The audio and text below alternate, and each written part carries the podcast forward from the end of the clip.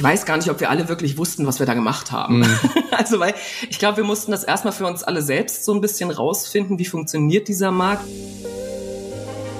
Da steckt eine komplette Agentur dahinter, die nichts anderes machen, als diesen Social Media Auftritt aufzubauen. Ich war halt ein Hansel, ja. der sich da hingesetzt hat und überlegen musste. Ich hatte keinen Grafiker, der mir irgendwie was zusammenstellt. Das habe ich selbst dann in Photoshop zusammengebastelt und so. Also ich kenne jemanden, der hat äh, mal sein Netzwerk verlassen und plötzlich waren äh, 90 Prozent seiner Videos demonetarisiert. Langfristig glücklich wirst du als Content Creatorin nur, wenn du mit deiner Community und gerade im Stream-Bereich, der ja so interaktiv ist, hm. wenn du mit deiner Community gemeinsam irgendwie eine gute Zeit hast.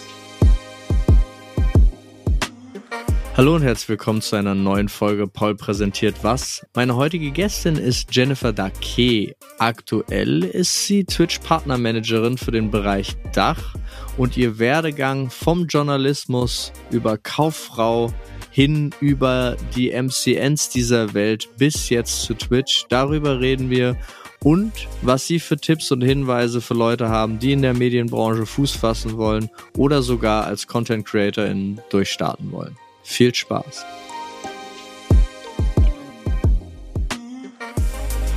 Jen, schön, dass du Zeit gefunden hast, mit mir hier ein bisschen über dich zu reden und deinen Werdegang. Ich muss, ich für mich ist es ja total spannend. Wir kennen uns ja doch schon einige Jahre, auch schon äh, vor deiner aktuellen Tätigkeit haben wir uns schon kennengelernt. Das stimmt. Ähm, aber ich wusste gar nicht, und da müssen wir nämlich gleich rein, dass du nicht nur äh, das erste, was du ja gemacht hast, sozusagen, ist ja eine Werbekauffrau geworden, aber eigentlich bist du ja sogar Diplomjournalistin. Das ist korrekt, ja.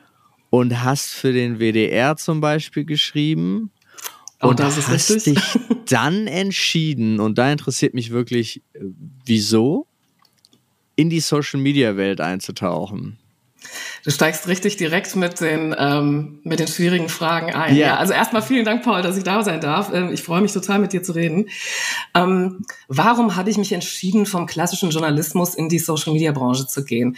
Ähm, ich glaube, da gab es zwei Gründe dafür. Zum einen dass ich gemerkt habe nach einer Weile, und ich habe ja für den WDR relativ lange gearbeitet als feste Freie, so nennt sich das. Mhm. Also du bist freiberuflich, aber du wirst immer wieder gebucht und bist auch für diverse Redaktionen dann zuständig.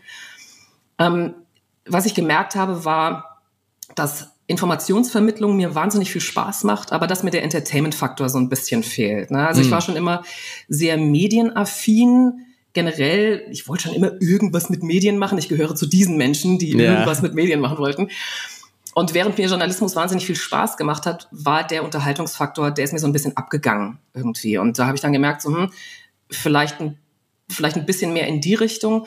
Und der zweite Aspekt war tatsächlich, ist, dass der Journalismus, ähm, ich weiß nicht, wie es heute ist, ne, aber damals zumindest noch sehr, sehr klassisch hierarchisch strukturiert war. Das heißt, mhm wenn du als junge Redakteurin, junge Journalistin oder Autorin ähm, mit einer guten Idee kamst für ein Thema, das, das vielleicht ein bisschen außergewöhnlicher ist, ne? oder mal, was weiß ich, irgendwie neue Techniken oder Themen inhaltlich betrifft, dann musste dieses Thema natürlich erstmal durch diverse Hierarchiestufen durchgehen. Also dann kommt dann halt erst nochmal der leitende Redakteur, dann kommt der Chefredakteur und das muss alles nochmal irgendwie fünfmal abgenommen werden bis dann im Endeffekt jemand in einer äh, Autoritätsposition, sage ich jetzt mal, entscheidet, das Thema senden wir oder nicht. Mhm. Und oftmals sitzen in solchen Positionen Menschen, ähm, die vielleicht nicht so nah dran sind, gerade an, an Themen, die jetzt vielleicht ähm, am Zahn der am Zeit. Zahn, ja, es klingt so gemein, ne? Und ich meine, es ist ja auch nur logisch, ne? Du, du wirst natürlich über deinen Karriereweg wirst du halt auch irgendwann älter. Das hat die Natur so nee, vorgesehen klar. und du bist aber vielleicht nicht mehr so nah dran. Und das hat, das fand ich immer so ein bisschen schade und habe mir immer gedacht, so, ach, ich würde eigentlich gerne mehr in dem Bereich machen und ähm, das ist halt einfach schwierig in den klassischen Medien. Vielleicht habe ich da auch einfach dann nicht in den richtigen Redaktionen gearbeitet. Das kann auch sein. Es gibt sicherlich welche, bei denen das nicht so ist. Ähm, mm, ja, aber es ja. war damals halt so leider der Fall. Und da habe ich dann halt gesagt, so, ey, die ganze Social Media Welt, die hat halt das nicht im Endeffekt. Wenn du Content Creatorin bist, dann ist es halt so, dass du, du einfach raushauen kannst. Ne? Und ohne dass dir halt jemand nochmal oben drauf guckt, wenn du dich natürlich an alle Terms of Service von den, ne, von den Plattformen, auf denen du unterwegs bist, hältst, klar. Aber im Endeffekt hast du eine die Gestaltungshoheit über deinen Content. Das fand ich mhm. wahnsinnig spannend damals. Und, äh, da, ja. Aber dann bist du, also du bist ja zu ähm, Endemol gegangen, Correct. als die ein MCN aufgemacht haben, ja, also ein Multichannel-Network im YouTube-Bereich. Genau. Das war damals eigentlich ein ziemlicher Zufall. Ähm, ich war, ja, noch ein dritter Grund, warum ich jetzt nicht mehr aktuell im Journalismus arbeite. Ähm, ich habe ja damals, wie schon gesagt, freiberuflich gearbeitet. Zwar als feste Freie, aber halt freiberuflich. Mhm. Und ähm, ich habe halt nach ein paar Jahren so gemerkt, dass mir dann, dann doch ein bisschen die Sicherheit fehlt. Und ich bin einfach von meinem Charakter her vielleicht eher eine Sicherheitsdenkerin. Und ah. am Ende des Monats nicht zu wissen, was man auf dem Konto hat, da krieg ich, das macht mich wuschig. Da habe ich, hab ich ein Problem mit so, ne? Und deshalb mhm. habe ich halt damals einen festen Job gesucht und habe halt natürlich überall geschaut und ähm, was es für Möglichkeiten gibt im PR-Bereich, im Social-Media-Bereich und bin unter anderem dann halt damals auf diese Stelle vom, äh, von Animal gestoßen, von Animal Beyond und fand das total interessant. Ich hatte noch keine wirkliche Vorstellung davon, was so ein MCN macht, mhm. aber ähm, es klang zumindest spannend. Und dann habe ich gesagt, ich bewerbe mir einfach mal. Und ja, dann, weil das war ja, ja also Endemol selber ist ja eine der größten Produktionsfirmen der Welt Richtig. Und äh, das war dann aber, ich glaube, du bist 2014 dahin. Genau. Ähm, und das 2014. war doch auch die Zeit, wo sie gerade erst das Multichannel Network gegründet haben, ne? Ja, Oder? sie waren damals tatsächlich noch relativ neu. Ich kann dir jetzt hm. nicht genau ja, sagen, aber es wann, war schon noch in den, es war noch in den Babyschuhen, könnte man äh, sagen. Absolut. Aber ja. war ja die gesamte Branche damals 2014 so, ne? Also genau, da ging es ja deswegen erst los. ist ja voll spannend. Was hast du da alles so erlebt? Also zum einen ist total wichtig, ich habe damals dort als Social Media Managerin gearbeitet mhm. und war unter anderem halt auch zuständig für die äh, Website, ähm, die da bestückt wurde. Und ähm, und ich habe äh, ich habe damals dann tatsächlich ähm, ja, also erstmal versucht, so ein bisschen die Präsenz von, von, von Animal Beyond auf Social Media aufzubauen und halt zu etablieren, im Vergleich jetzt zu anderen MCNs, die damals vielleicht schon ein bisschen weiter waren, wie, wie, wie Mediakraft zum Beispiel. Und ähm, im Endeffekt war das alles ein, ich weiß gar nicht, ob wir alle wirklich wussten, was wir da gemacht haben. Mhm. Also, weil ich glaube, wir mussten das erstmal für uns alle selbst so ein bisschen rausfinden, wie funktioniert dieser Markt, wo, wo kann dieser Markt überhaupt noch hingehen, welches Potenzial steckt dahinter auch. Und, ähm, und ja, und man hat so ein bisschen Crossover gearbeitet. Ne? Also Endemol Beyond hatte damals auch Niederlassungen noch in anderen Ländern, Italien, in Spanien, in den Niederlanden logischerweise, weil Endemol mhm. ist ja ein, ein holländisches Unternehmen, ähm, auch in den USA. Und da haben wir uns dann halt auch so ein bisschen ausgetauscht untereinander, so, was machen wir eigentlich, wo geht die Reise überhaupt hin? Und das war, das war aufregend, aber auch ein bisschen wirr, so im Nachhinein, muss man ganz ehrlich sagen. Das glaube ich. Konnte man da äh, schon viele Erfahrungen aus der, aus der USA-Abteilung zum Beispiel rüberholen? Weil die sind ja doch immer, was das Thema angeht, einen Schritt weiter. Oder zum, zum Teil, ja, nicht? ja, ja, doch, doch, auf jeden Fall. Also ich erinnere mich schon noch dran. Wir hatten da einen sehr, sehr netten äh, US-Kollegen, äh, mit dem wir regelmäßig oder auch ich regelmäßig im Austausch stand und man hat schon einiges an ähm, an Input mit rübergenommen. Nicht alles lässt sich auf Deutschland eins zu eins umsetzen, weil einfach Klar. Äh, die Kultur eine ganz andere ist. Ne? Ähm, aber doch, also ich kann mich schon dran erinnern, dass, dass der Input aus anderen Regionen da immer wahnsinnig wertvoll war. Also das weiß ich schon noch. Ah, schön. Aber war es ja. da nicht auch so, also dadurch, dass es neu war, gab es da weniger Strukturen? Dadurch, dass du die Social Media Plattform ja sozusagen aufgebaut hast, also die mhm. Brand Awareness genau. äh, nach draußen, warst du ja angestellte Content Creatorin, könnte man in dem, äh, könnte man umschreibend sagen, oder ist das? Mit, mit, viel Kreativität kannst du das so umschreiben, ja. Also im Endeffekt. Ähm, oder wurde dir vorgegeben, was du auszuspielen hast? Äh, teils, teils. Nein, ich hatte hm. schon relativ viel, ähm, ich hatte schon relativ viel, viel Freiraum, muss man, muss man tatsächlich sagen. Da bin ich auch heute im Nachhinein sehr dankbar. Aber man muss halt auch sagen, Social Media und Branding 2014 war halt auch nochmal was komplett anderes als heute. Wenn du dir heute mhm. anguckst, wie Brands ihre Socials aufbauen, ob das jetzt hier so die Klassiker in Deutschland wie die BVG oder Dr. Oetker Pizza oder so sind, mhm. oder halt weißt, da steckt eine komplette Agentur dahinter, die nichts anderes machen als diesen diesen Social Media Auftritt aufzubauen. Ich war halt ein Hansel, ja, ja. der sich da hingesetzt hat und überlegen musste. Ich hatte keinen Grafiker, der mir irgendwie was zusammenstellt. Das habe ich selbst dann in Photoshop zusammengebastelt und so. Ähm, also das war noch mal ein bisschen eine andere Zeit, natürlich auch mit einem anderen Budget dahinter. Äh, das, also das kann man heute nicht vergleichen. Es war sehr viel Trial and Error, glaube ich, einfach in der Zeit. Aber findest du das nicht spaßiger an sich? Also es hat mir auf jeden Fall Spaß gemacht. Es war, es war eine interessante Aufgabe. Nee, ich meinte jetzt nicht nur so. du persönlich, sondern so allgemein, dass so ein bisschen, also es war, für mich hört sich das viel echter an, mhm. als das, was wir heute bei diesen großen Plattformen alles erleben. Obwohl ich natürlich auch super, also die, die Kampagnen von der BVG oder so, oder ja. der, der, wer auch immer den Twitter-Kanal von Dr. Oetker Pizza hat, ähm, alles äh, recht häufig sehr lustig. Mhm. Aber manchmal merkt man halt auch, dass durch diesen, also heutzutage hat man ja ganz oft das Gefühl, okay, die Leute versuchen sich irgendwie in der Kom Kombination aus Professionalität und Authentizität gegenseitig zu übertrumpfen. Und ja. das geht auch öfter in die Hose. So, also. Auf jeden Fall. Also ich glaube, ähm, also ich habe damals, wie schon gesagt, sehr viele Freiheiten gehabt. Äh, und ich muss auch nochmal sagen, da bin ich äh, den KollegInnen damals von, von Animal sehr dankbar, dass sie mir die auch gelassen haben. Mhm. Ähm, die Frage ist, wie effizient ist das Ganze dann? Ne? Also im Endeffekt muss man ja, da muss man jetzt einfach aus dem Business heraus wieder denken. Mhm. Ne? Da muss man sagen, Klar. im Endeffekt ist es wichtig, dass du FollowerInnen ähm, generierst, mhm. wenn du Social Media Auftritte und Branding machst. Und ähm, das kannst du, wenn du das in so einem kleinen Rahmen machst, wie ich das damals gemacht habe, natürlich nur begrenzt. Ja, ja und, ähm, und im Endeffekt muss man dann wieder als Company überlegen, so was ist der Invest und was bekomme ich dafür raus. Im Endeffekt geht es um Reichweite, du möchtest ein Produkt verkaufen oder eine Brand oder eine Firma ähm, positiv darstellen. Und da war einfach, muss man auch fairerweise sagen, da war, da, da konnte ich halt, wie schon gesagt, nur begrenzt was machen als einzelne Person irgendwie.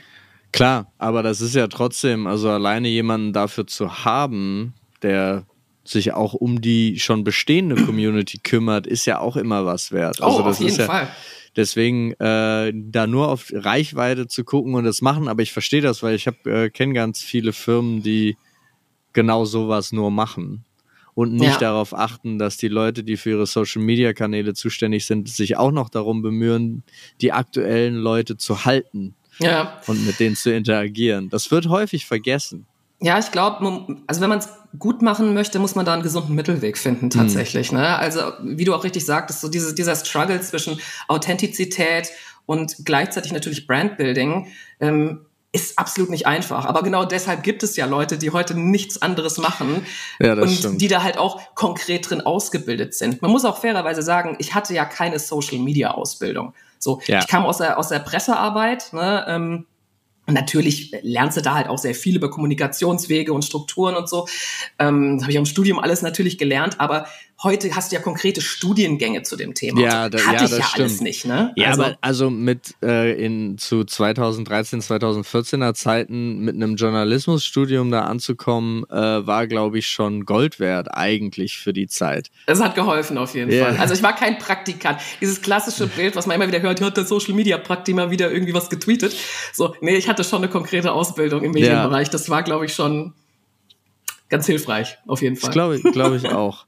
Aber dann kommt ja ein, ein nächster großer Schritt, ja. weil dann hast du dich angefangen, um Leute zu kümmern, die das machen. Nenn ja. ich, so nenne ich das jetzt mal. Also die genaue Bezeichnung war ja äh, Talent- und Influencer-Managerin bei äh, Studio 71 im Bereich Gaming und Entertainment. Korrekt. Ja, ungefähr so oder so ähnlich war deine Berufsbezeichnung. Und dann ging es ja, das ist ja nochmal ein ganz anderer Schritt, weil jetzt bist du von der Inhaltskreierenden zu ich betreue Inhaltskreierende gegangen.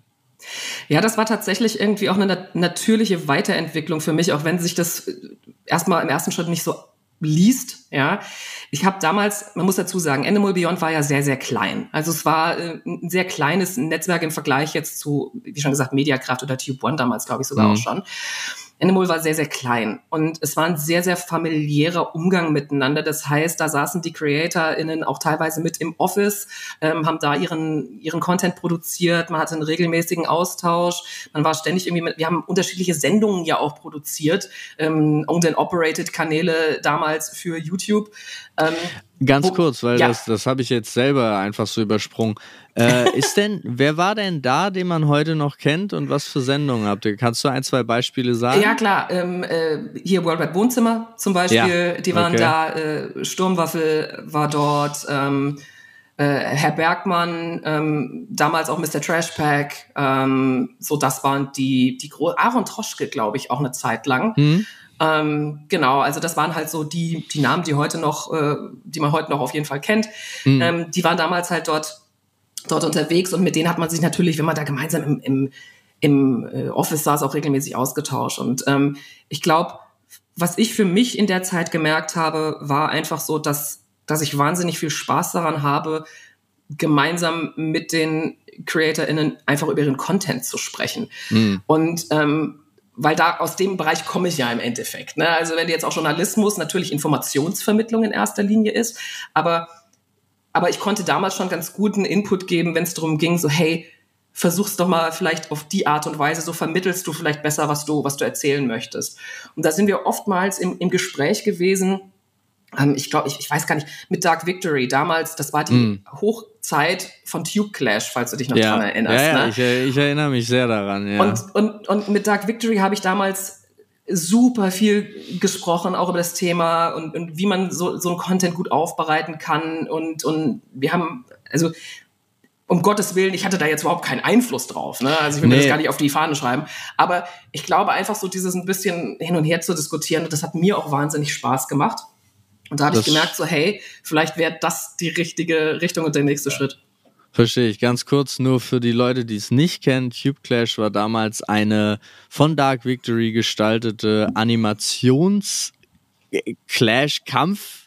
Serie mit fast YouTube Deutschland, die damals war die noch nicht so groß, was war gab's es gab so 20 bekannte Gesichter oder so, wenn man jetzt mal ehrlich ist, ja, gefühlt, aber ja. die hat er alle, also er und sein Team äh, animiert und eine fantastische Serie auf YouTube gemacht, wie sie gegeneinander kämpfen. Und wenn ich mich recht entsinne, konnte die Community immer abstimmen, wer den Kampf gewinnt oder so. War das? Die Community so? konnte damals tatsächlich die Story weiterschreiben. Genau. Und das war eine revo revolutionäre fantastische Idee. Das ja. heißt, die haben jeden Freitag, das war immer freitags, die Folgen hochgeladen oder die Folge hochgeladen und und, und die Community konnte unter, zum einen halt abstimmen, so wer weiterkommen soll. Also das war im mhm. Prinzip so ein, so ein System, wie man das aus ganz vielen auch ähm, ja, Reality-Shows kennt. Ja. So, wer darf weiter im, im Big Brother Haus bleiben, so ungefähr. Ja. Ähm, und konnte halt noch äh, inhaltlich in den Kommentaren, in der YouTube-Kommentarsektion äh, halt sagen so, ah, wie, wie witzig wäre es denn, wenn das und das passiert? Mhm. Und aus diesen Kommentaren wurde dann innerhalb einer Woche die neue Folge geschrieben, animiert und dann wieder am darauffolgenden Freitag hochgeladen. Also das war unfassbar, was die da gestemmt das haben. Hat, das hat ihn auch richtig fertig gemacht, glaube ich, zwischenzeitlich. ja, das, das war völlig, völlig insane, was die mit einem sehr, sehr kleinen Team damals gemacht haben. Und er hatte auch zu Recht für, äh, also der Mick, Doug Victory hatte auch zu Recht für seinen Webvideopreis als beste, ja. als bestes Format damals abkassiert. Ähm, Habe ich mich auch sehr für ihn gefreut. Absolut verdient. Oh, der Webvideopreis, wo du es gerade ansprichst. Ist es so? Ich habe, ich denke ja viel darüber nach, weil ich war da ja sehr gerne, mhm. äh, weil es war natürlich sowas, einfach eine schöne Veranstaltung für ja. dabei sein oder auch Formate, wo man hier und da ein bisschen mitgestaltet hat und so weiter. Aber ich weiß gar nicht, wir, wir haben ja auch ein paar davon bei uns im Büro. Aber das war ja auch, äh, wenn ich mich recht entsinne, ich glaube 80 Prozent der Jury bestand aus den Berliner YouTubern damals. Oh oder ja, so. ja, ja. Und es war, wurde aber immer in Köln veranstaltet. Weswegen Düsseldorf. Da, in Düsseldorf. Oder in, stimmt, in Düsseldorf, ja. Also auf jeden Fall in NRW. Richtig. Äh, was dann immer äh, zu lustigen Momenten führten, weil die ganzen äh, NRW, also es gab ja die, das Kölner und das Berliner Lager und die Hamburger, Gott, ja. mit denen konnten ja alle, aber es gab ja diese Lager früher äh, und dann kamst du hin nach NRW und dann haben die meisten Preise immer die Berliner mitgenommen. Ich fand das lustig, aber da gab es ja auch so ein paar Debatten im Hintergrund und dann ist er, war er weg. Ja, ich, das ist total lustig tatsächlich, dass du das Thema ansprichst, ähm, weil ich so ein bisschen beide Seiten mitgenommen habe. Weil Endemol ja. war ja auch in Köln und ich habe damals ja. halt noch für die Kölner Bubble in Anführungszeichen oder mit der Kölner Bubble gearbeitet. Und als ich dann zu Studio 71 gewechselt bin, war ich dann auf einmal Teil der Berliner Bubble. Ja. Und ich habe so beide Seiten ein bisschen mitgenommen in der Zeit und ich habe ich habe beide Seiten verstehen können. Ich meine, sagen wir es mal so, ähm, ich, ich war ja auch Teil, als zum Beispiel Studio 71 für die Sendung Das Netzwerk den Webvideopreis gewonnen hat, war ich ja auch als Laiendarstellerin ja Teil des Ganzen und habe mich natürlich wahnsinnig gefreut, weil ich dann gesagt habe, so also ein bisschen mitgewonnen habe ich ja dann auch mhm. irgendwie. Mhm. Aber da gab es ja auch wieder viele aus, aus, aus Köln, die dann halt gesagt haben, oder aus der Kölner Bubble, die gesagt haben, so, ah, so geil war es halt auch wieder nicht, ne? Und ich, kann, ich möchte da gar nichts zu sagen. Ich, weiß Nein, nur, ich, möchte ich erinnere mich auf jeden sagen. Fall noch an diesen Konflikt, der war schon sehr, ja. Ich möchte auch nichts zu sagen. Ich äh, denke nur darüber nach, ob man sowas nicht mal wieder äh, ins Leben rufen sollte. Ähm, ja auf, also für einen Content Creator Preis, ich will da gar keine, gar keine Plattform spezifisch äh, reinpacken. Ja, ich denke da nur drüber nach. Ja, ja, ja, definitiv. Aber jetzt kommen wir zu Studio 71. Jetzt, wo du gerade ja. erklärt hast, wie du bei Endemol da saßt, wie du mit den Content Creatoren geredet hast, macht es ja total Sinn, dass du durch diesen Austausch in die Richtung Talent äh, und Influencer Managerin gegangen bist. Ja, äh, also, und also nee, finde ich wirklich. Und da, da würde mich jetzt einfach nur interessieren, ist ja auch noch die Anfangszeit eigentlich. Also wir reden da ja auch von 2015 noch. Ne? Ja, richtig. Ähm, ähm. Ich glaube, ich glaube, das Spannende in dieser ganzen Phase war, also nachdem ich dann so für mich festgestellt hatte, so hey, ich glaube, da könnt, das könnte mir richtig gut liegen und da könnte ich richtig viel Spaß dran haben. Ähm, ich hatte halt in den, ich war anderthalb Jahre bei Endemol Beyond und habe da die Grundlagen gelernt. Und natürlich habe ich mir da auch schon ein bisschen Netzwerk dann aufgebaut in der Branche, die ja damals, wie du vorhin schon gesagt hast, sehr überschaubar noch war. Und ähm, als ich dann die, die Stellenausschreibung damals bei, bei äh, Studio 71 gesehen hatte, zumal es war halt dann auch noch ähm, ein, ein Partnerships-Job im Bereich Gaming, was einfach mhm. mir persönlich auch wahnsinnig am Herzen liegt. Und da habe ich gesagt, so, das ist eigentlich perfekt. Ich bewerbe mich einfach mal drauf und kan kannte damals halt dann schon die eine oder andere Person, die ich mal direkt anschreiben konnte, so frei nach dem Motto, wo kann ich denn meine Ko Bewerbung konkret hinschicken? Ne? Mhm. Da sind wir bei dem wunderschönen Thema, wie wichtig Networking in einer Branche ist. Total. Ähm, und, also äh, ist es ist ja. es ja wirklich. Also wir können den Punkt ja gerne kurz aufgreifen, weil Klar. das ist ja äh, ich glaube, das ist sogar einer der wichtigsten Punkte gerade in der Medienbranche. Oh, also ja. Wenn du wenn du da vernetzt bist, ist es auf jeden Fall hundertfach einfacher. Ich kann mal ein bisschen aus dem Nähkästchen plaudern. Ja. Es war tatsächlich damals so, dass eigentlich ähm, ich hatte von dieser Stelle mitbekommen, und da war es eigentlich schon zu spät, weil es gab irgendwie, ich weiß nicht mehr genau, wie es war, aber es gab wohl irgendwie eine Bewerbungsfrist und die war mhm. eigentlich schon durch. Und ich habe damals halt einen Kollegen ähm, von Studio, den ich halt kennengelernt hatte, über die Jahre dann einfach angeschrieben, habe gesagt, du, pass mal auf, ähm, ich würde mich gerne auf die Stelle bewerben. Ähm, kann ich das noch irgendwo hinschicken? Und er meinte so, ja, eigentlich sind wir schon durch mit dem Thema, aber weil du es bist, ja, mhm. schick mir mal, ja. Und dann habe ich ihm halt meine gesamten Unterlagen halt rübergeschickt und im Endeffekt, ähm, wie der Teufel so wollte, ähm, hat es dann halt geklappt. Und äh, ich bin dann relativ äh, spontan nach Berlin gefahren, halt zu einem Vorstellungsgespräch. Und ähm, ja, und bin tatsächlich genommen worden, musste dann innerhalb eines Monats, weil ich hatte bei, bei Endemol tatsächlich nur einen Monat Kündigungsfrist, mhm. ähm, musste ich dann meinen kompletten Hausrat zusammenpacken und von Köln nach Berlin ziehen. Das war auch Du wurdest angenommen für sofort sozusagen. Ja, ja, ah, genau. Ah, okay. Also, also sie brauchten halt sehr schnell jemanden, weil mhm. eine, ähm, eine andere Mitarbeiterin, die die äh, Position vorher hatte, halt gegangen ist und sie brauchten halt schnell jemanden. Mhm. Und äh, ich so, okay, äh, das, ich krieg das irgendwie hin. Ich, ja. Also ich weiß heute nicht mehr, wie ich das geschafft habe. Ne? Also alleine eine Wohnung in Berlin zu finden, selbst 2015 war das schon ja, nicht einfach. Vor allen Dingen innerhalb eines Monats. Das ja, ja, eben. Es ist völlig, völlig insane, aber es ist mir irgendwie gelungen. Ja, aber dann sollte Und es ja, wohl. Dann sollte es wohl so sein. Ja, ja. Das kann gut sein, ja. Und da, wie lief es genau ab? Was war, also was war eigentlich deine Hauptaufgabe und äh, was, was hast du da so Schönes erlebt in der Zeit? Also im Endeffekt ähm, war es damals tatsächlich so, dass du als äh, Partnermanager warst du im Prinzip so ein bisschen die Schnittstelle zwischen zwischen allem, was von, von außen vom Creator kommt und ähm, zu allen Abteilungen dann wiederum intern bei äh, Studio 71. Also im Endeffekt hast du natürlich den CreatorInnen dabei geholfen, egal welche Fragen, Sorgen, Nöte sie hatten, aber auch umgekehrt, wenn zum Beispiel halt Kampagnenanfragen von der äh, Studio Sales Abteilung reinkamen, hast du die, die natürlich dann koordiniert mit den, äh, mit den ähm, Content-Schaffenden. Und ähm, oder auch wenn es um Presseanfragen ging oder auch wenn es um äh, you name it. Also im Endeffekt alles, also Management, ja. also ja, eigentlich die ja. Managementaufgabe. Genau. Also du hast eine Managementaufgabe innerhalb dieses Unternehmens gehabt.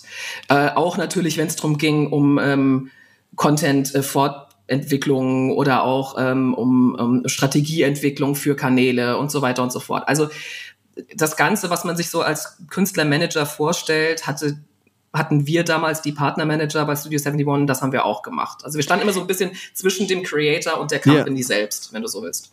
Kannst du dir äh, äh, vorstellen, und es interessiert mich wirklich, warum dann äh, relativ viele Influencer haben ja beides, sind bei einem ja. Netzwerk wie Studio und haben trotzdem noch ein Management. kannst mhm. du dir erklären, warum? Äh, ja, kann ich dir sogar sehr gut erklären, warum. Also zum einen war es ja damals noch nicht so. Die ersten ja. äh, Creator Managements kamen dann erst, ich glaube so 2016, 2017, wenn ich mich recht entsinne. Und ähm, das war damals tatsächlich noch nicht so, dass äh, dass jeder Creator ein eigenes, ein konkretes Management hatte. Da haben genau wir halt diese Aufgabe gemacht. Mhm. Irgendwann kamen dann die ganzen Management, äh, die sich dann noch spezialisiert haben, natürlich auch viel auf Vertrieb ne, und den Content zu vermarkten. Und ähm, da konnten die MCNs dann irgendwann nicht mehr wirklich mithalten, wenn sie ein zu großes Portfolio hatten. Weil natürlich, du, ähm, du hast nur so und so viel Kapazitäten, um dich auf, ein, auf, auf deine Künstler äh, zu konzentrieren. Und ähm, wenn du halt ein Portfolio von ich sag jetzt mal, 100 CreatorInnen oder sowas hast, ja. ähm, dann hast du natürlich nicht die Chance, jeden Einzelnen so zu betreuen, wie ein Management es kann, das vielleicht nur 10 CreatorInnen betreut. Mhm. Ähm, und, und warum das und, und dann sind natürlich viele ähm, KünstlerInnen sind dann halt natürlich, ähm, haben gesagt so, hey, damit ich einfach noch eine bessere Vermarktung bekomme und sowas, suche ich mir noch jemanden, der das speziell für mich macht zusätzlich. Ähm, weshalb sie immer noch in einem ähm, MCN sind, äh, das ist einfach die rechte Klärung, ne, auf YouTube zum Beispiel. Ne? Also wenn andere Leute deinen deinen Content ähm, zum Beispiel fälschlicherweise oder gegen deine Urheberrechte verstoßen. Das mhm. machen die MCNs, haben sie damals gemacht und das machen sie meines Wissens heute immer noch. Also dass sie sehr viel diese, diese ja, ähm, die Claiming-Geschichten im Prinzip übernehmen. Oder auch eigene Deals damit haben. Ne? Das ist ja genau. auch sowas. Also ich kenne jemanden, der hat äh, mal sein, sein äh, Netzwerk verlassen und plötzlich waren äh, 90 Prozent seiner Videos demonetarisiert. Oha, okay. Oha, ja. Oha. Das fiel mir gerade ja, ja, fiel mir gerade so als Beispiel dazu ein. Aber ja, weil äh, sie machen ja immer noch trotzdem beides. Ne? Also sie mhm. haben ja die Rechteklärung und trotzdem haben sie noch eine Sales-Abteilung, genau. schicken da Sachen rüber. Aber eine Sales-Abteilung hat ja gefühlt auch jeder. Äh, das stimmt. Lässt, weil damit lässt sich wahrscheinlich auch am meisten Geld verdienen. Und dann kam ja irgend. Nee, warte. Da muss ich mich selber noch bremsen. Wen haben ja. wir denn da? Wer waren denn da deine Schützlinge? Ach Gott, äh, auch wenn du jetzt wissen willst, die, die, die großen Namen, also mit wem habe ich da zusammengearbeitet? Witzigerweise, ähm, ja, so, ja, dadurch, dass ich halt viel im Gaming unterwegs war, ja, die Großen halt, ne? Also ähm, äh, Dena damals, ähm, Revinside, ähm, Gronk, Sarazar, ähm, äh, jetzt vergesse ich 100% total viele Leute, LP mit Kev, ähm, mit Vive habe ich lange zusammengearbeitet. Und jetzt aus dem Nicht-Gaming-Bereich, zum Beispiel mit David Hein, ähm, mit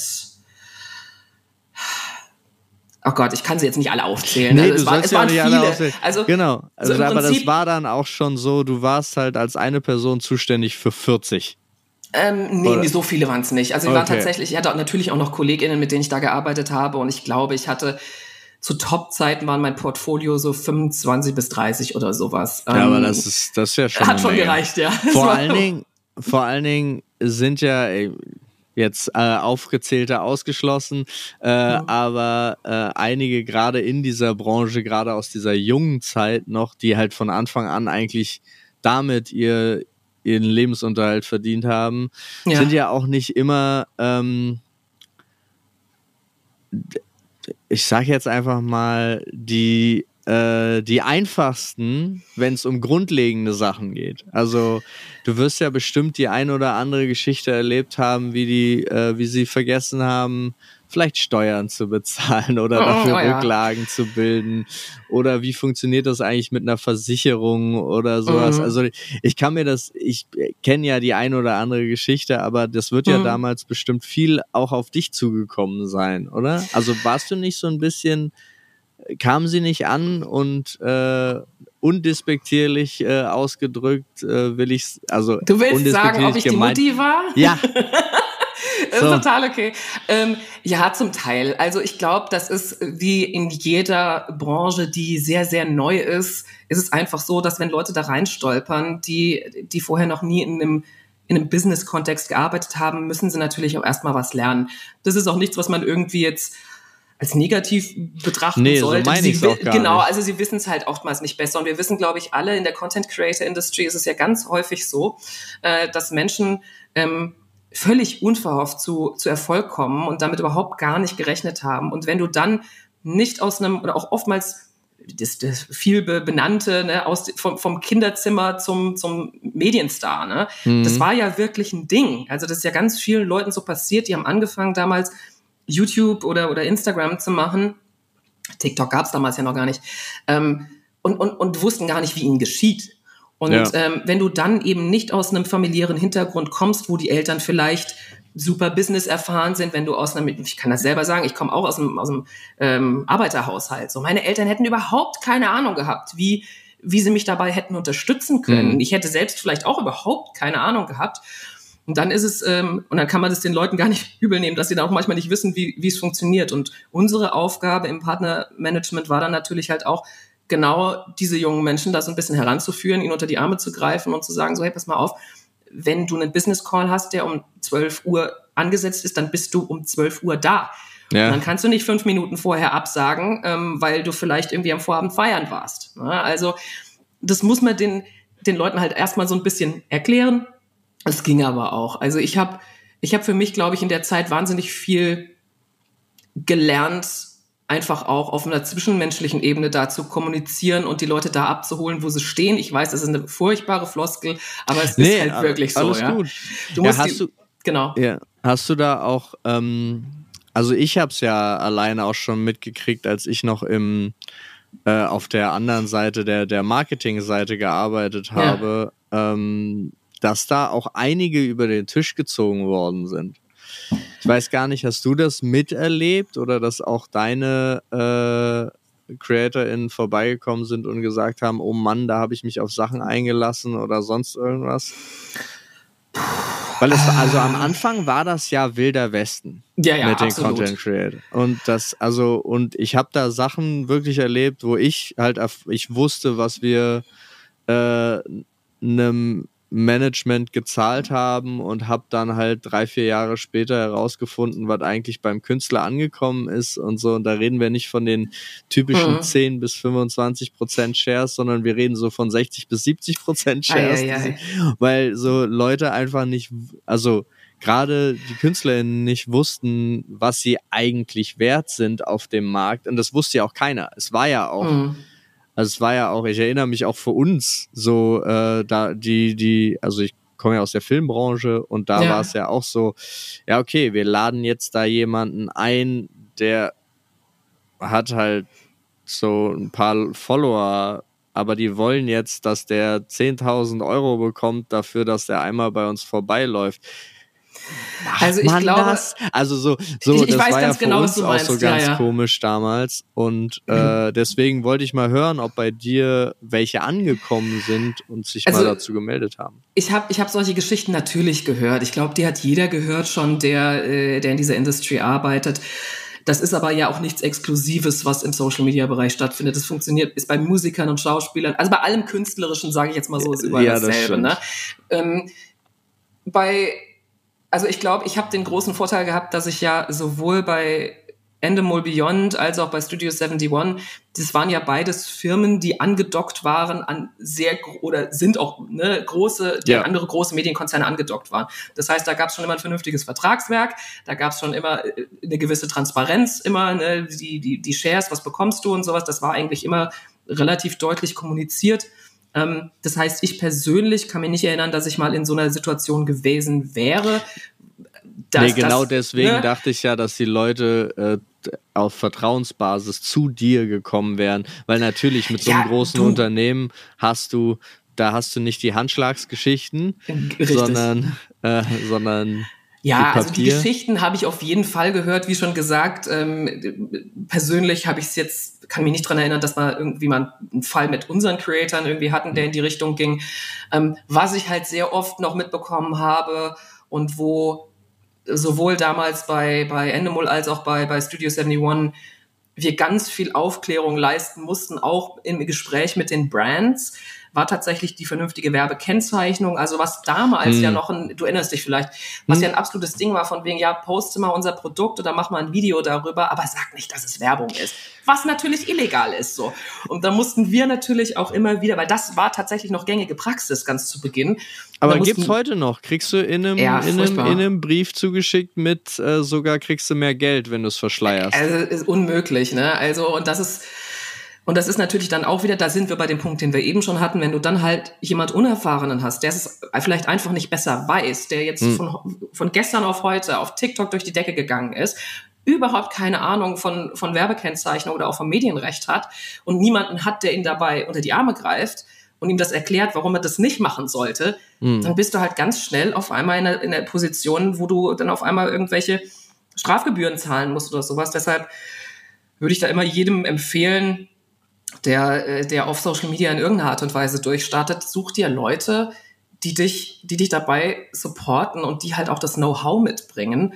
Und wenn du selbst und wenn du vielleicht noch kein Management hast oder das vielleicht auch noch nicht brauchst, weil du gerade erst durchstartest, dann frag zumindest andere Content CreatorInnen, die schon länger mhm. dabei sind und hol dir da irgendwie die, die Infos ab und frag da mal nach. Ähm, Nachfra Vorsicht ist immer besser als Nachsicht. Ja, ich bin heute Floskelkönigin, aber Nee, ist, aber finde ich, finde so. ich total schön. Nee, aber finde ich wirklich einen total guten Hinweis, weil das ist gerade der Austausch mit anderen Leuten aus der gleichen Branche hilft unfassbar viel. oh, sowas. total. Ja. ja, mega wichtig.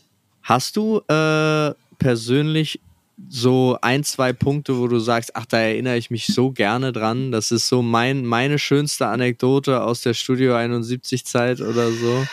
Ich glaube, was unheimlich witzig war, wir haben einmal furchtbar, also furchtbar dekadente Geschichte, aber es war, es war so lustig.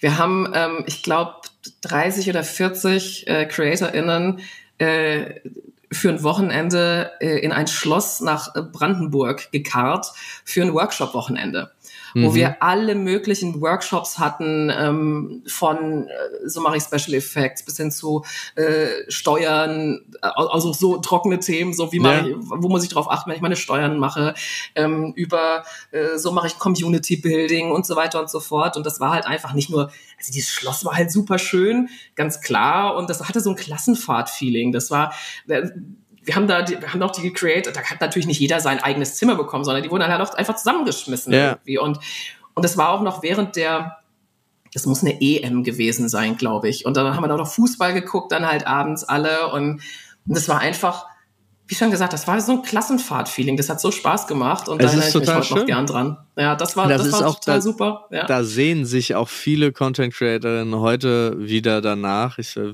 ja. Es war so, ist so eine Sache, gerade dieses äh, Networking, das hat ja früher genau durch äh, die Multichannel Networks und so, wurde das ja auch viel vorgenommen durch diese Veranstaltung nur für Content Creator, die oh, dann zusammengekommen stimmt, ja. sind und sich kennengelernt haben. Das gibt's ja heute so gut wie gar nicht mehr. Also du ja. hast die großen Veranstaltungen immer noch, aber da sind auch dann irgendwie, du hast dann ganz, ganz viele Business-Leute noch dabei, du hast dann irgendwelche Agenturen und Managements und so weiter und so fort.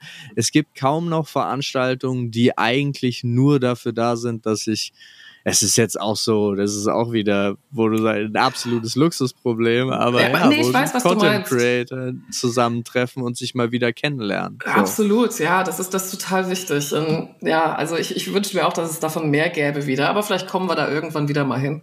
Ja, ähm, oder sie müssen es einfach selber machen. Ja, oder so. Oder ja, vielleicht muss man ja manchmal auch einfach die Rahmenbedingungen schaffen. Ne? Zum Thema, mhm. zum Thema Cross-Promotion können wir gleich noch irgendwie sprechen. Aber eine Sache, die ich noch erzählen möchte, wenn du gerade sagtest, so nach den, nach den richtig schönen Erlebnissen irgendwie. Mhm. Eine Sache, die mir im Gedächtnis geblieben ist, und das ist total witzig, weil das war tatsächlich noch bevor ich bei Studio 71 angefangen habe. Ich habe ja schon ähm, Content CreatorInnen geschaut, bevor ich überhaupt wusste, dass das ein Ding ist. So, also bevor ich bei Endemol angefangen habe. Ich habe mhm. damals schon Let's Plays auf YouTube geschaut zum Beispiel. Und, ähm, und da gab es so ein paar, die ich halt cool fand, ne? weil ich gesagt habe, so ja, mag ich total gerne, habe ich total alles geguckt, bevor mir überhaupt klar war, dass die das beruflich machen mhm. ähm, oder semi-beruflich damals. Ne? Und unter anderem, ich bin ein riesen Fan vom Zelda-Franchise, ähm, schon immer gewesen. Und ich habe damals auf, war schon zwei Jahre bevor ich, glaube ich, bei, bei, bei Endemol damals angefangen habe, habe ich ähm, Looks Like Link immer sehr gerne geschaut. Hm. Seine Let's Plays. Ich weiß nicht, ob du ihn kennst. Ähm, Nintendo Let's Player, unfassbar netter Mensch. Und ähm, als ich dann zu Studio 71 gekommen bin, habe ich gesehen, dass in meinem Portfolio, das ich betreuen würde, Looks Like Link dabei ist. Und ich habe mich so gefreut und ich bin damals auf der auf irgendeiner Herbstfeier, das die war glaube ich drei Tage bevor ich bei bei Studio angefangen habe. Da war ich aber schon eingeladen und da habe ich ihn dann gesehen und bin zu ihm und habe gesagt, du pass auf, ich bin deine neue Partnermanagerin und ich bin Big Fan. Ich liebe deinen Content, ich finde es total toll. Und der ist, so, er ist ein wahnsinnig bescheidener Typ. So, er, war, er wusste gar nicht, wohin mit sich. Er war so, oh Gott, ja, danke und überhaupt. Und es war so süß einfach. Und das hat mich so gefreut, ne, dass man das dann auf einmal wir so zusammengefunden haben auf einem im beruflichen Kontext und dass ich ihn dann halt auch unterstützen konnte in den kommenden Jahren, äh, den darauf folgenden. Und äh, dass er sich dann halt so gefreut hat zu sehen, so, hey, da ist auf einmal jemand aus meiner Community und jetzt arbeite ich mit ihr zusammen und wir haben auch sofort geklickt, haben uns direkt super gut verstanden. Und das war, das war auch so einer der Momente, wo ich gesagt habe, so, hey, da muss ich immer wieder dran zurückdenken. Und das war wirklich, war wirklich süß. Schön. Wirklich schön. Ja. Und jetzt bist du bei der größten Streaming-Plattform der Welt. Das stimmt. Und jetzt bist du Partnermanagerin bei Twitch. Und das jetzt auch schon Korrekt. seit ein paar Jährchen. Ja, seit viereinhalb Jahren inzwischen fast, ja. Ja. Verrückt. Ja. Und da ist ja der Weg zu Live-Content plötzlich gegangen. Das vorher war ja Videoproduktionscontent und jetzt hast du dich entschieden, jetzt möchte ich mir mal die Live-Leute angucken oder wie kam das zustande?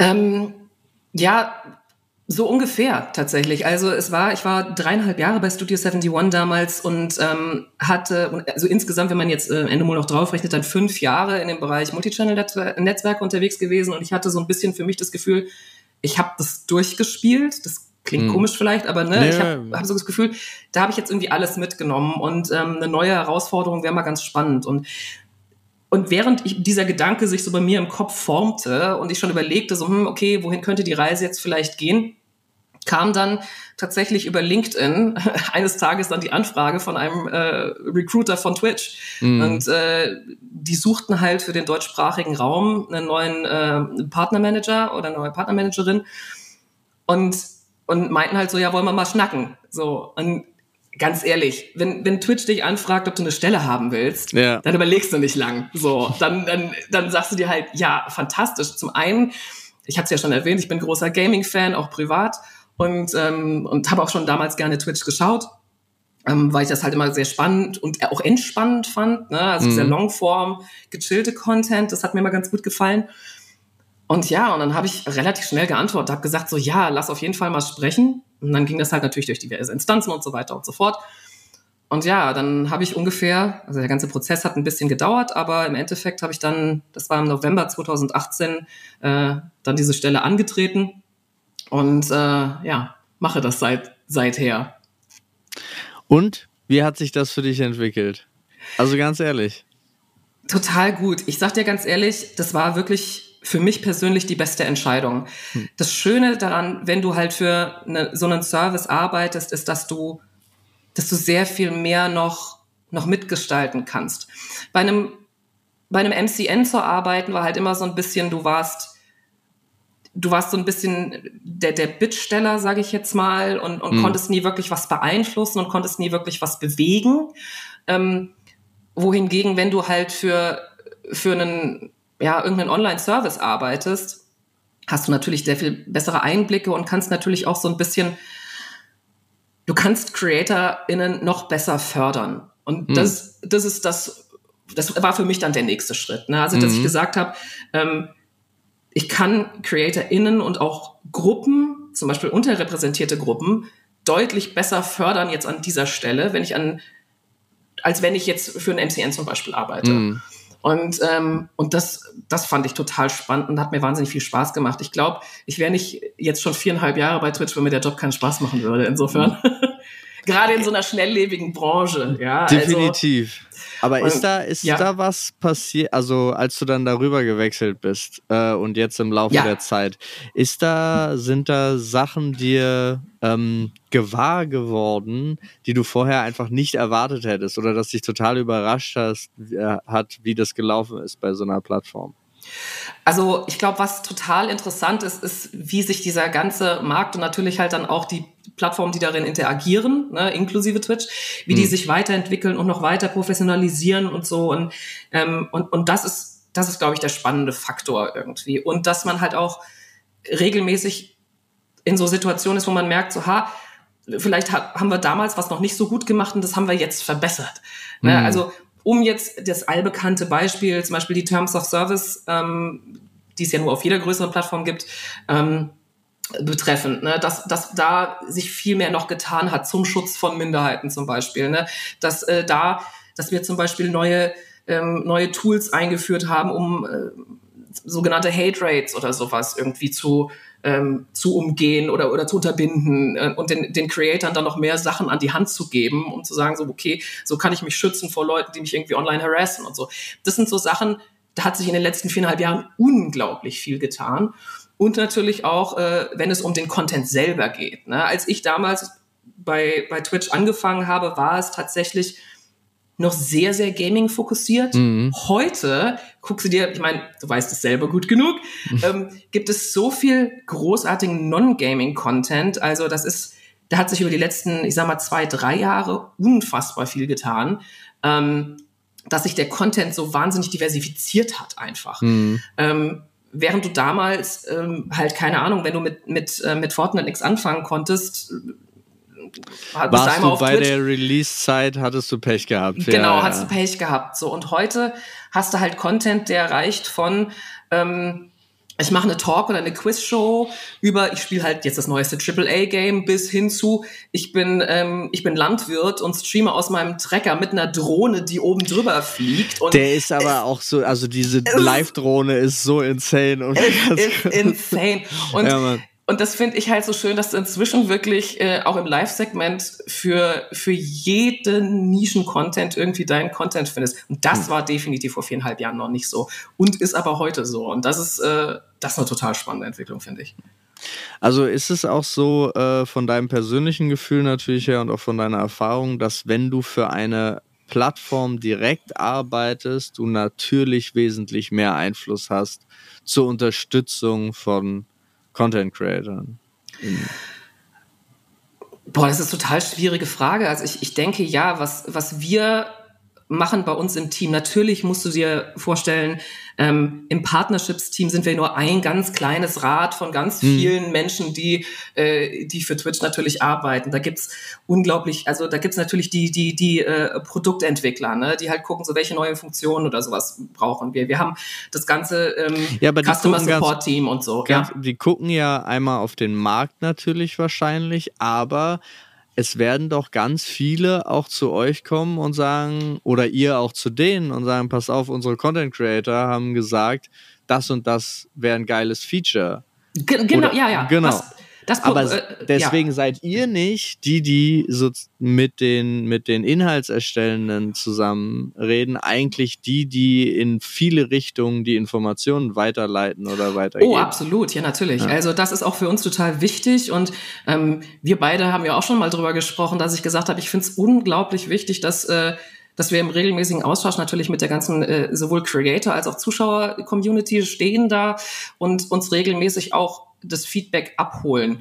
Ähm, alles, was mir Content CreatorInnen sagen, ähm, ob das positives Feedback ist, ob das äh, Feedback ist, wo wir noch was verbessern können, das geben wir natürlich alles weiter. Das Schöne ist tatsächlich, dass wir dazu auch, ähm, dass wir da ganz klare Kommunikationsstrecken auch in-house haben, so dass dieses Feedback halt auch ankommt.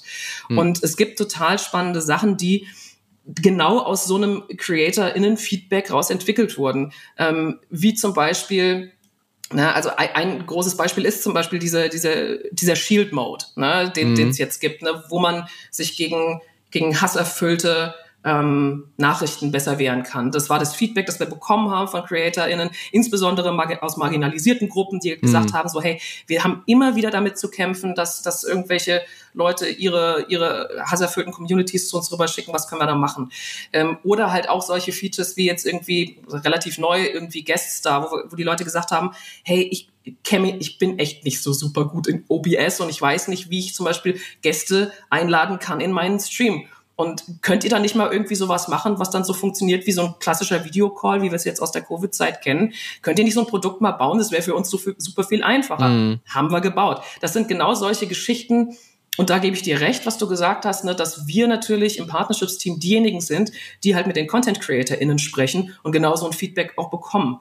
Deshalb gehe ich immer wahnsinnig gerne auf äh, auch IRL auf Veranstaltungen, wie ob das jetzt die TwitchCon ist oder ob das die Gamescom ist oder wo auch immer man sich treffen kann mhm. und fragt die Leute auch immer, was würdest du dir wünschen? Was, was wäre denn irgendwie, was, was, was wär's denn? Was, was brauchst du noch? W ja. Womit können wir dir helfen? Natürlich können wir nicht alles umsetzen, aber, ja, äh, aber bemühen tun wir uns da tatsächlich. Ähm, und manchmal probieren wir halt auch Sachen aus und sie funktionieren nicht, aber dann haben wir es zumindest probiert. Sagen ja, gut, mal so. das gibt's, das gibt's ja, ja, ja das gibt's natürlich überall.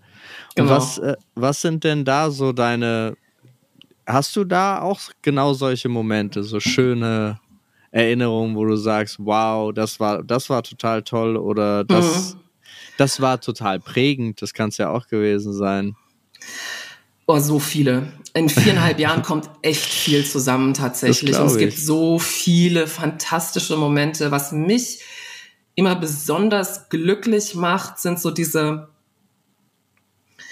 so, so, so, so klassische Raid-Momente. Ne? Also ich, ich hm. äh, wenn zum Beispiel ein, ein sehr, sehr großer Content Creator äh, seine Community rüberschickt zu jemandem, der der vielleicht gerade noch am Anfang seiner Karriere, Streaming-Karriere steht, mhm. ne? Und auf einmal sitzt da jemand, der normalerweise irgendwie, ich weiß nicht, zehn Zuschauer hat irgendwie und auf einmal kommt dann irgendwie jemand und schickt 3000 Leute rüber. Und die, diese Freude von den Menschen, die dann da sitzen und überhaupt nicht fassen können, wie es ihnen mhm. gerade geschieht und, und dann hageln die Follows rein und sowas. Da geht mir jedes Mal das Herz auf. Ähm, genau das Gleiche, wie wenn zum Beispiel wenn zum Beispiel jemand irgendwie lange ähm, darauf hingearbeitet hat, irgendwie Twitch-Partner zu werden, ne? und, und es schafft es dann irgendwann. Und dann, du siehst so wirklich die, die Freude bei den Leuten, die jetzt sagen, so, oh, ich habe es endlich geschafft, ich habe da so mhm. lange drauf hingearbeitet. Und natürlich auch, was mich immer wahnsinnig freut und was ich einfach liebe, ist, wenn, wenn CreatorInnen aus, ähm, ja, ich sage ja, aus unterrepräsentierten Gruppen auf einmal irgendwie einen, einen Durchbruch haben oder auf einmal, mhm. auf einmal groß, groß werden, gut ankommen, ähm, eine gewisse Sichtbarkeit bekommen, um darüber zu sprechen, wie es ihnen so geht in ihrer marginalisierten Gruppe. So, das ist so, das ist auch so mein Herzensthema. Ne? Ich kümmere mich auch ja. um das Thema Diversity bei Twitch äh, im, im, Dachraum und also da geht mir auch immer total das Herz auf. Oder auch wenn zum Beispiel irgendwie äh, ein Content äh, erstellen da einfach eine, eine richtig, richtig gute Idee ha hat. Mhm. Ähm, ich fand es zum Beispiel total schön für die Leute, die nicht regelmäßig Twitch schauen. Es gibt eine, eine Streamerin, die heißt Freiraumreh und die hatte jetzt letztes Jahr zu Beginn der Fußball-WM äh, in Katar, hatte sie gesagt, so naja, das ist ja alles hochgradig problematisch Und ich veranstalte einfach mein eigenes Influencer-Fußballturnier. Wir können mhm. alle nicht Fußball spielen, ähm, aber es wird mit Sicherheit witzig. Und währenddessen sammeln wir dann halt noch für Organisationen, die die Menschenrechte unterstützen. Und das fand ich eine so großartige Idee einfach. Und das ist so ein Content, da, ey, da, da freue ich mich jedes Mal, sowas zu sehen. Einfach. Ja, das ist definitiv. Super. Sie hat, der, der Livestream fand ja dann auch statt äh, zum Start der, der WM. Genau, fing ja. genau parallel zum, zum Eröffnungsspiel statt. Und ich habe mir das Eröffnungsspiel auch nicht angeguckt. Ich habe mir den, den Stream von, von Freiraumrie angeschaut, habe Tränen gelacht, wie sie versucht haben, alle Fußball zu spielen, obwohl sie es überhaupt nicht konnten. Und es war so unterhaltsam und es war so witzig. Ähm, ja, also sowas ist natürlich auch immer ganz, ganz großartig. Mich interessiert tatsächlich, und ich weiß gar nicht, ähm, wie sehr man darüber nachdenkt, aber wie, wie fühlt sich das, also hat man da ein Gefühl zu, dass man für eine Plattform arbeitet, die unfassbar vielen Leuten, nicht nur die, die für die Plattform arbeiten, sondern unfassbar vielen, na, ich sag jetzt mal, Kreativen oder mhm. sonst irgendwas überhaupt die Möglichkeit gibt, ihren Lebensunterhalt zu verdienen. Also das gab es, das ist ja eine Plattform, die, ja. Die geschaffen ist dafür, sich neue Berufe auszudenken oder ja. eben auch alte Berufe neu zu interpretieren. Also sei es Moderator oder Produzent von Sendungen, das kann man ja auch alles sein. Oder der Let's Player ist ja auch für mich ist ja einem Let's Play zu gucken exakt das gleiche wie einem Fußballspiel zuzugucken. Ja, Irgendjemand ja. so. Ähm, wie sich denkt das man darüber nach? Ja.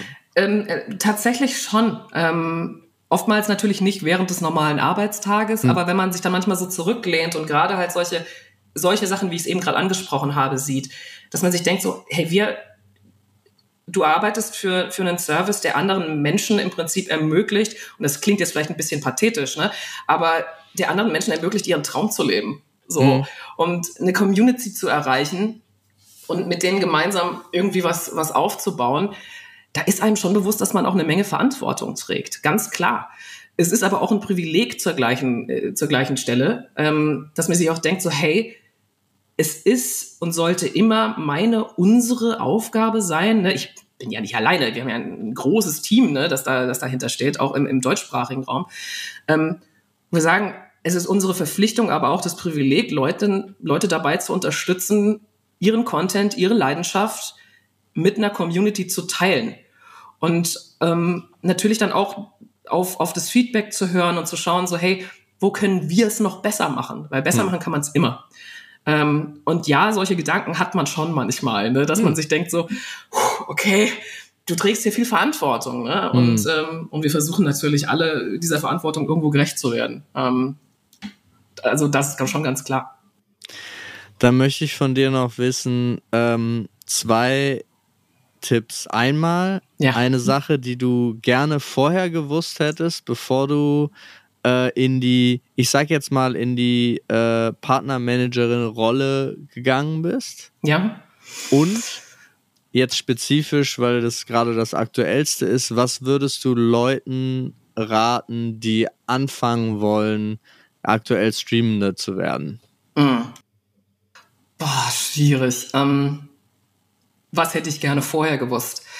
Ich glaube, ich hätte vorher gerne gewusst, dass es unglaublich wichtig ist, in dieser Branche ähm, auf eine gesunde Work-Life-Balance zu achten.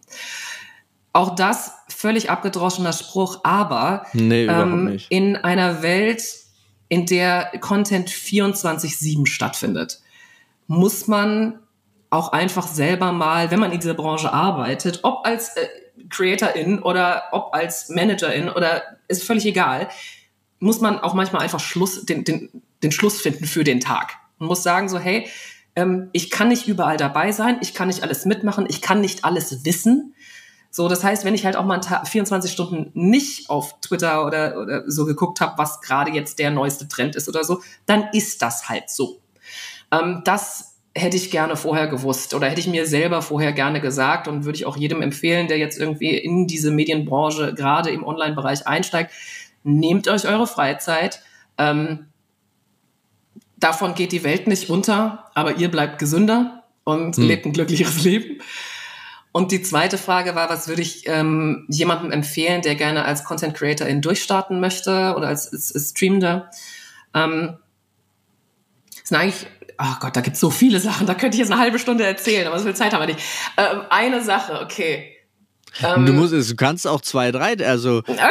du kannst ähm, deine Weisheit gerne mit uns teilen. Ja, ähm, oh Gott, wo fange ich da an? Also ich glaube, das Allerwichtigste ist erstmal ähm, lernen was Anständiges am Anfang erstmal. Das klingt total, also ne, ne als, als Künstler zu arbeiten, egal in welchem Bereich, ob im Online-Content-Creator-Bereich oder als Musiker oder als Schauspieler, ist immer sehr, sehr risikobehaftet. Ne? Ähm, und es hilft immer, wenn man, wenn man eine vernünftige Ausbildung hat, ähm, vielleicht auch noch einen, einen Plan B, auf den man zurückfallen kann. Wenn es dann irgendwann klappt, dann hey, umso geiler. Ähm, aber das ist, das ist, glaube ich, das, das Allerwichtigste. Ähm, und der zweite Punkt ist, gerade wenn es jetzt ans Streamen geht, ähm, komm, denk nicht dran, wie kann ich berühmt werden, sondern denk dran, wie kann ich gemeinsam mit meiner Community Spaß haben. So, und wie kann ich mir eine Community aufbauen, mit, aufbauen, mit der ich Spaß habe? Ähm, weil wenn, wenn das Ganze nur, wenn man, wenn man das Ganze nur macht, um, um irgendwie, ja, ich kann es um nicht schöner ausdrücken, um reich und berühmt zu werden, genau, mhm dann, dann wird man langfristig, glaube ich, nicht glücklich damit. Ich glaube, ähm, das ist ein schöner Nebeneffekt, wenn es passieren sollte. Ähm, für manche Leute, manche Leute wollen ja auch gar nicht berühmt sein. Es gibt ja auch, ich weiß nicht, wie viele Streamende, die noch nie ihr Gesicht gezeigt haben und trotzdem mhm. sehr erfolgreich sind. Ähm, wenn man das möchte, kann das ein schöner Nebeneffekt sein, aber ich glaube, langfristig glücklich wirst du als Content Creatorin nur, wenn du mit deiner Community und gerade im Stream-Bereich, der ja so interaktiv ist, mhm. wenn du mit deiner Community gemeinsam irgendwie eine gute Zeit hast. Ja, und wenn du, wenn du Spaß an dem hast, was, was du machst und das auch gemeinsam nicht nur für eine Community, sondern mit der Community machst. Das ist, das ist, glaube ich, echt nicht zu unterschätzen, ähm, dass da auch dieser Austausch stattfindet. Und das sollte man immer im Hinterkopf haben, ähm, gerade wenn man halt streamt ähm, auf Twitch, ähm, weil ähm, ich fand ich, ich gehe mal raus mit einer, ähm, mit, mit einer Analogie, die, äh, die der äh, Twitch-CEO Emmett Schirmer irgendwann gebracht hat und die ich großartig finde und sie deshalb immer wieder gerne zitiere. Ähm, Twitch musst du dir ein bisschen vorstellen wie so ein Lagerfeuer irgendwie im Ferienlager. Ne? Einer, man sitzt so drumrum ne? und einer erzählt eine Geschichte. Und die anderen schmeißen dann immer so ein bisschen rein, ne? was, was sie da, da, dazu denken oder was sie auch schon mal erlebt haben und so. Und das ist dann der Chat im Endeffekt. Ne? Aber man sitzt da gemeinsam in einem Kreis. Ne? Und es ist jetzt nicht irgendwie, einer steht auf der Kanzel und predigt. So, sondern das ist, ne, man unterhält sich. Und das ist, glaube ich, so dass wenn du ein erfolgreicher äh, Streamer oder eine Streamerin werden möchtest, das Bild sollte man sich, glaube ich, immer im Kopf behalten, weil, ähm, weil Community ist, ist King im Endeffekt. Hm. Das war schöne Worte. Jen, ich danke dir herzlich, dass du dir Zeit genommen hast. Ja, immer gerne. Es war sehr, sehr schön mit dir zu schnacken. Ja, ebenso. Äh, und äh, für alle da draußen hoffe ich, ihr konntet was mitnehmen, hattet, äh, wurdet unterhalten und habt was gelernt. Und wie immer, schickt mir gerne euer Feedback. Ich bin schwer gespannt und wir hören uns beim nächsten Mal. Bis dann.